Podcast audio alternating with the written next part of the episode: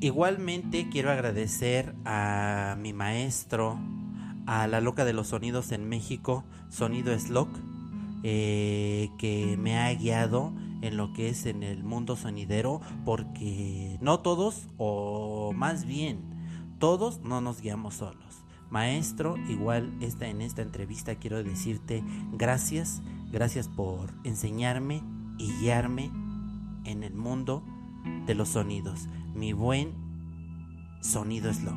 Gracias.